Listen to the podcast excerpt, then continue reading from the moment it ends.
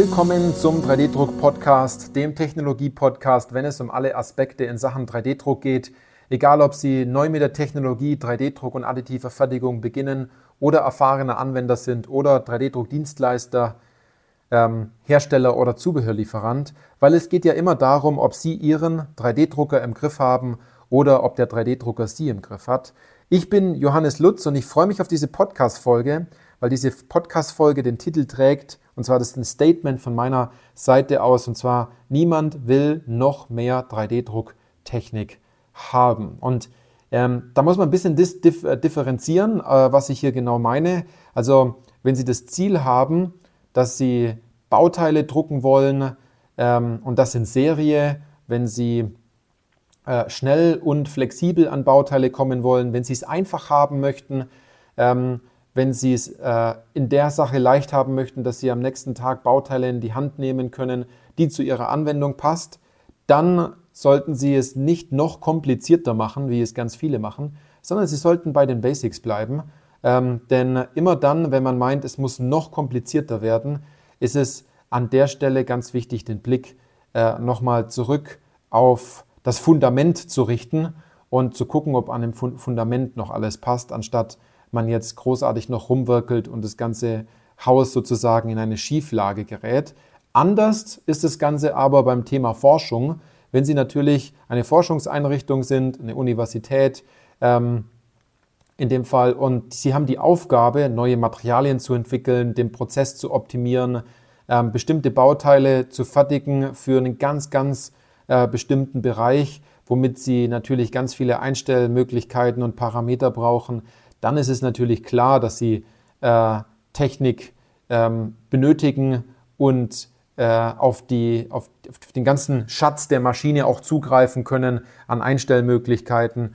Denn dort ist es ja ganz oft so, dass die kleinsten Veränderungen natürlich eine große Wirkung haben können. Aber kommen wir zurück, wenn Sie das Ziel haben, als Anwender, als 3D-Druck-Anwender, einfach nur Bauteile zu drucken. Und zwar so, dass in dem Fall vielleicht die Abteilung, die die Bauteile bekommt, oder ähm, der Kunde, der die Bauteile bekommt, natürlich auch zufrieden ist und im Endeffekt alles passt. Und wenn wir dort mal so die einzelnen Technologien mal durchgehen, dann gibt es ja jetzt bei jeder Technologie immer seine, ja, seine Schwierigkeiten bezogen auf die Technik.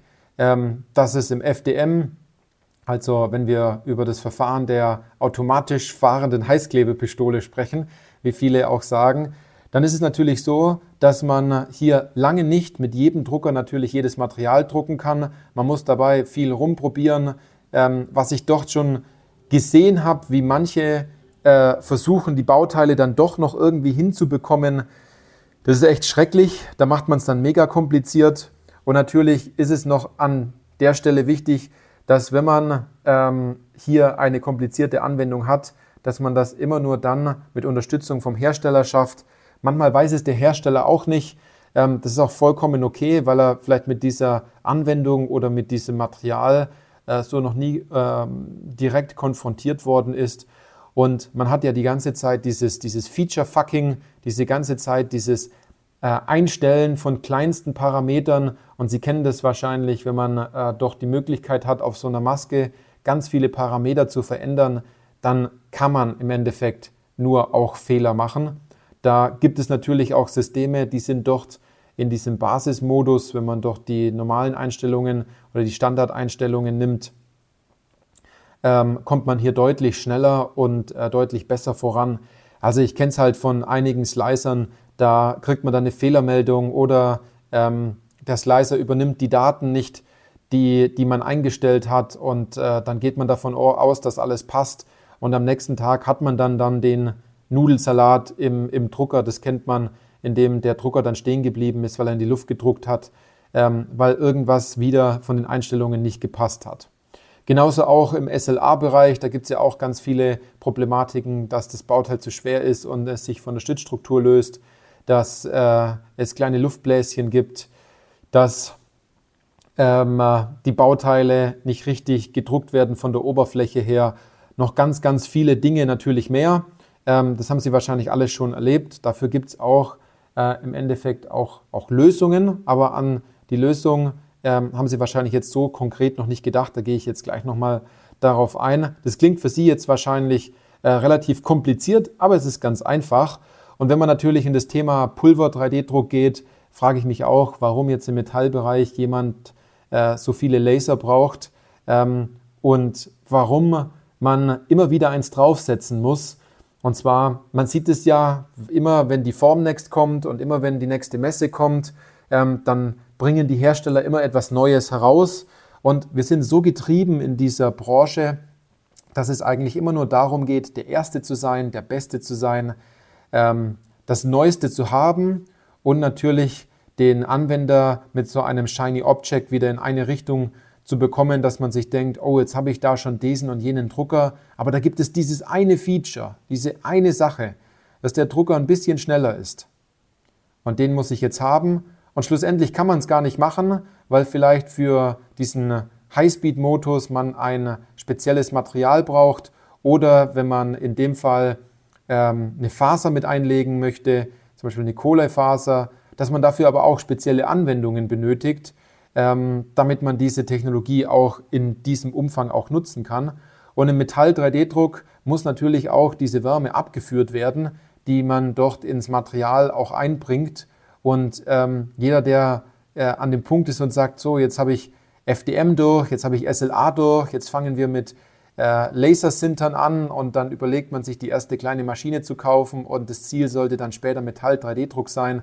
Da rate ich meistens ganz stark davon ab, ähm, denn der Fokus sollte viel eher darauf sein, welche Anwendungen man schlussendlich hat und ob es überhaupt notwendig ist, weil wenn Sie eine CNC-Fräsmaschine haben, dann kaufen Sie sich ja auch nicht einfach nur eine Erodiermaschine, nur weil ähm, auf der Messe das angepriesen wird, dass das die nächste Stufe ist, obwohl Sie gar keine Bauteile haben, die es zu erodieren gilt oder zu erodieren gibt in der Hinsicht. Also ähm, passen Sie auf, auf welches Shiny Object Sie dort hineinfallen können, dass Sie im Endeffekt nur viel Geld und viel Zeit und viel Frust und viel Nerven kostet.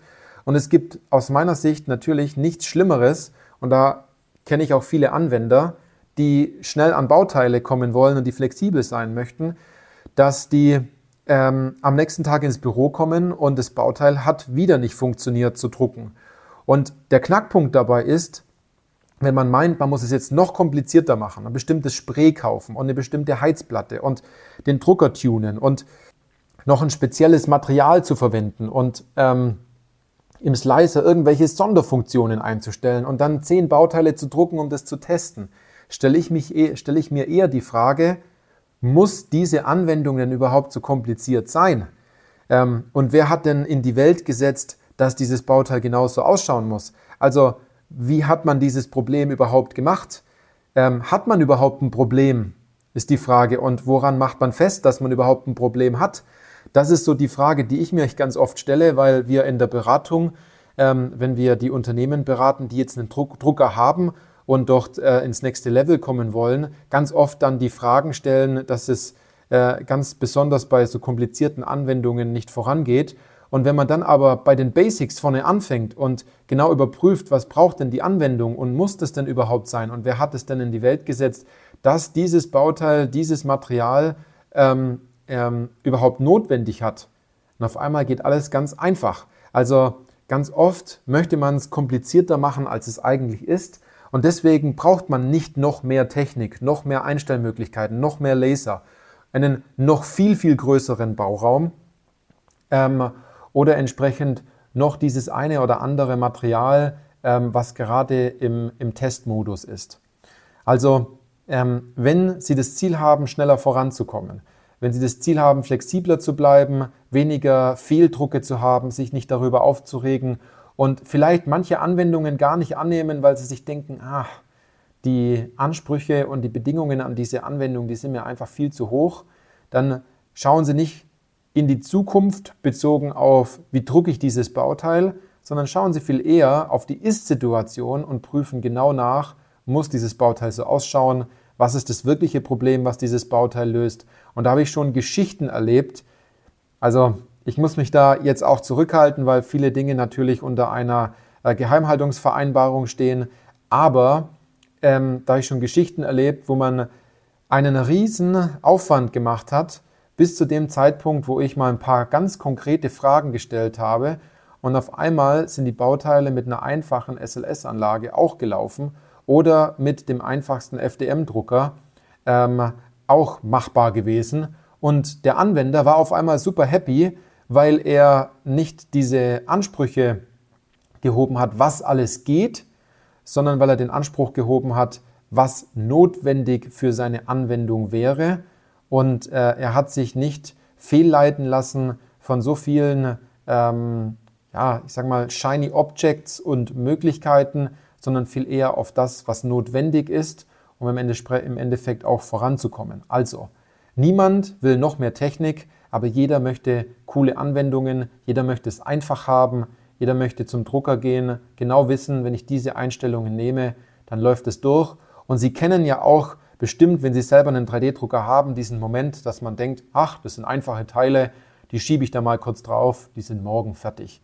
Und genau das sollte das Ziel sein mit 3D-Druck und nicht das Ziel, hm, welche Einstellungen im Slicer nehme ich, ähm, wird das Material dort mitspielen, ähm, muss ich dort noch irgendwas hinzufügen, muss ich die Tür offen lassen oder geschlossen lassen? Äh, oder gibt es sonst noch irgendwelche komischen Einstellungen und Hacks, die man vom, vom Hersteller irgendwie mitbekommen hat, in der Hoffnung, dass es irgendwie klappt. 3D-Druck sollte einfach sein. Und wenn man mal genauer äh, darüber nachdenkt, dann war es noch nie, und das sage ich mit vollster Überzeugung, noch nie so einfach, ähm, einfache oder komplexe Bauteile am nächsten Tag in der Hand zu halten. Und man macht es nur selber sehr kompliziert, um ähm, es sich recht zu fertigen, dass 3D-Druck natürlich auch eine so komplizierte Technologie ist. Wir haben Kunden, die drucken mit den einfachsten Druckern die tollsten Anwendungen, die haben super zufriedene Kollegen. Die Anwendungen sind zum Teil in Baugruppen verbaut, wo niemand denken würde, dass dort ein 3D-gedrucktes Bauteil äh, zum Einsatz kommt und mit welcher Technologie es im Endeffekt schlussendlich gedruckt oder hergestellt worden ist, weil es einfach funktioniert und die Anwendung im Vorfeld genau qualifiziert worden ist und man viele Shiny Objects und viele mentalen Blockaden herausgenommen hat. Also, die Ergebnisse können richtig gut sein, wenn man anders äh, darüber denkt und vor allem, wenn man eine andere Herangehensweise hat, weil daran scheitert es ganz, ganz oft. Das ist etwas, was viele Anwender nicht hören wollen, weil sie wollen es ja immer kompliziert äh, haben und sie wollen sich vor anderen ähm, äh, sozusagen gut darstellen lassen, dass man heißt, ja, das Thema 3D-Druck, das habe nur ich im Griff und keiner andere weiß das. Aber äh, ich sehe das viel besser, indem man sagt, das ist ganz einfach, wir drucken die Teile und dann hat man schlussendlich in diesem, in diesem, in diesem Winner Circle, in dem man dort eintritt. Na? Man kann, wenn man sich wenn man sich einfacher macht mit dem Thema 3D-Druck, viel schneller in diesen, in diesen Kreis von so einer Win-Win-Win-Win-Win-Situation hineinkommen, anstatt man es im Vorfeld glaubt, sein Ego dort mitspielen zu lassen und zu sagen, oh, das ist schwierig, das habe nur ich im Griff, mal gucken, ob, das, ob, ob man das hinkriegt und dann äh, stellt man sich selbst so dar, als hätte man doch das Feuer entdeckt und äh, im Grunde genommen hat man einfach nur ein paar Bauteile gedruckt. Ja, also die Technologie soll ja gut zugänglich sein für Ihre Kollegen und auch ähm, für die anderen Abteilungen. Und äh, hier gilt es eher darum, weniger auf Technik zu gehen, sondern viel mehr auf Umsetzung viel mehr auf Erfolg mit 3D-Druck, viel mehr auf das Drucken von richtig vielen Teilen, von richtig vielen Anwendungen. Und dann ist es vollkommen normal, dass Sie in kürzester Zeit mal 300 Anwendungen drucken, und zwar 300 unterschiedliche Anwendungen und diese nicht nur finden, sondern diese auch entsprechend umsetzen.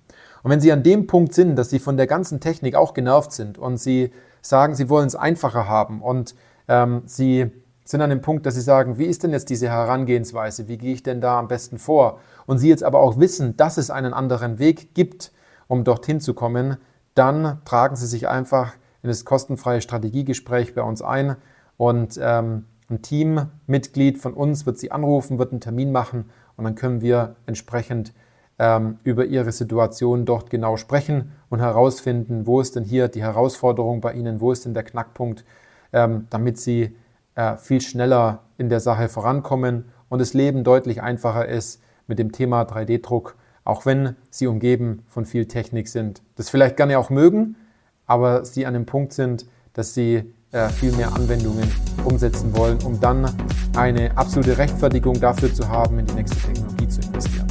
Also, so viel dazu und äh, ich freue mich, wenn Sie in einer der nächsten Podcast-Folgen dann wieder mit dabei sind. Bis dann.